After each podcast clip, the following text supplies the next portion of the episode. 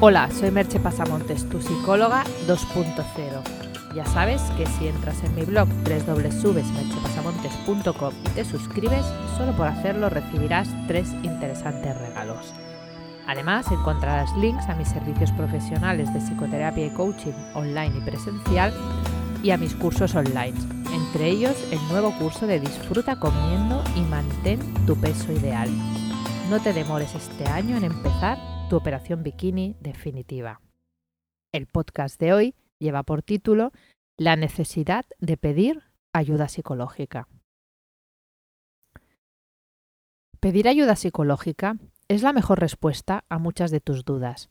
No pedirla, al contrario de lo que se cree comúnmente, no es signo de fortaleza, sino de arrogancia, orgullo o de tener un ego descomunal.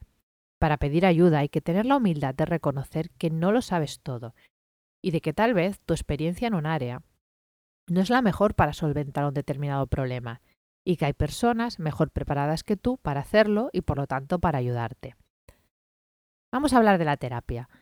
En la, terapia trabajamos básicamente de dos maneras. En problemas concretos que quieras solucionar o en una indagación que te lleva al autoconocimiento. Sin conocerte a ti mismo, estás condenado a vivir haciendo lo que otros programaron en tu cabeza para ti.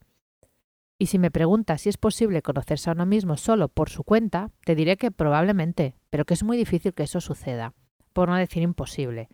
Porque la clave, la clave es que alguien pueda tener una mirada objetiva sobre ti y tus procesos mentales. Y tú estás demasiado pegado a ti mismo para tener esa objetividad.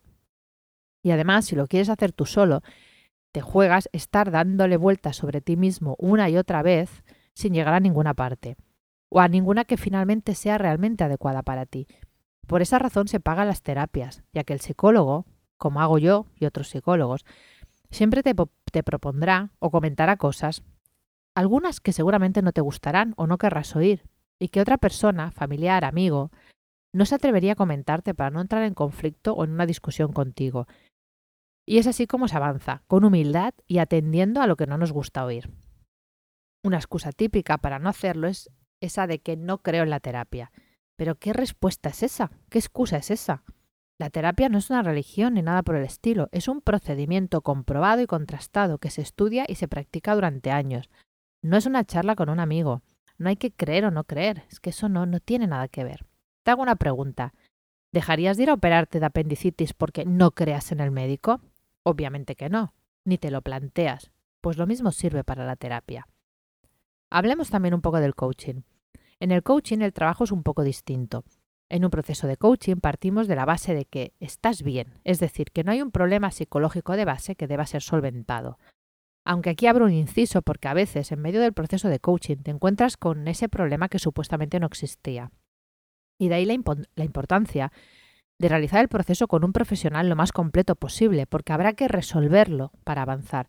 Si hay un conflicto de base y no resuelves el conflicto de base, no se avanza. Te puedo asegurar que he tenido algún caso en el que cuando ha surgido el conflicto la persona se ha negado a trabajar el conflicto y el avance no ha sido posible. ¿Qué sucede? Que si el profesional no está preparado, debería derivarte a uno que sí lo esté. Pero no todo el mundo tiene la preparación ni para detectar eso, que ahí hay un problema que te impide avanzar y que no puede resolver, ni la humildad de reconocer que se escapa a su ámbito de conocimiento y por lo tanto realizar esa derivación. Volvamos pues a lo que hablábamos del coaching. En el coaching el punto de partida es que tienes todos los recursos y un objetivo, pero quieres a alguien que te ayude en ese camino para ir más rápido, ayudarte a conectar con esos recursos internos y no dar pasos en falsos. Es un proceso en el que quieres optimizar tu tiempo y tus resultados.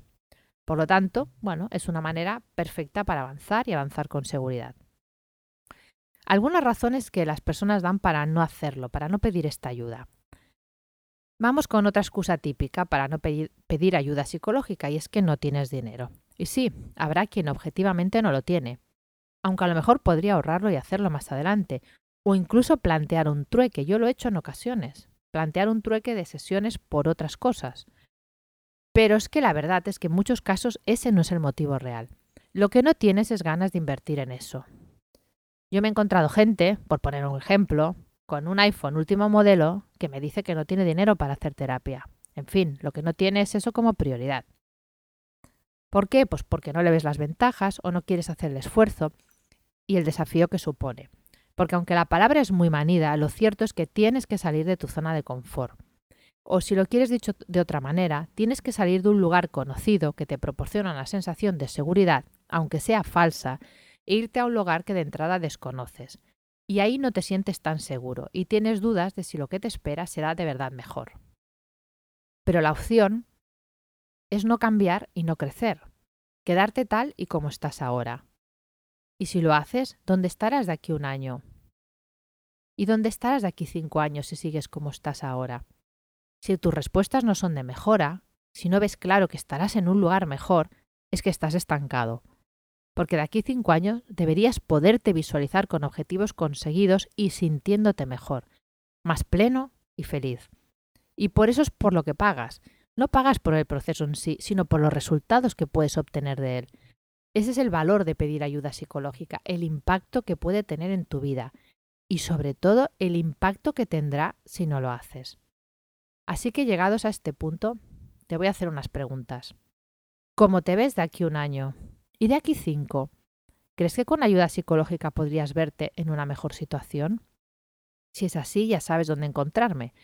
Puedes realizar una sola sesión de consulta o te monto un pack de sesiones, un bono, adaptadas a tu caso concreto y así obtienes un precio mucho más atractivo y ajustado. Si uno quiere hacer algo, encuentra el modo y si no quiere hacerlo, siempre encuentra excusas. Ya sabes que me encantaría que entraras en el blog, dejaras algún comentario y aproveches para ver los libros que recomiendo y los links que te pueden llevar a más información.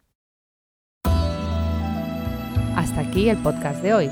Ya sabes que puedes entrar, obtener toda esa información, obtener información sobre mis servicios profesionales, mis cursos online y como siempre te espero en el próximo podcast. Bye bye.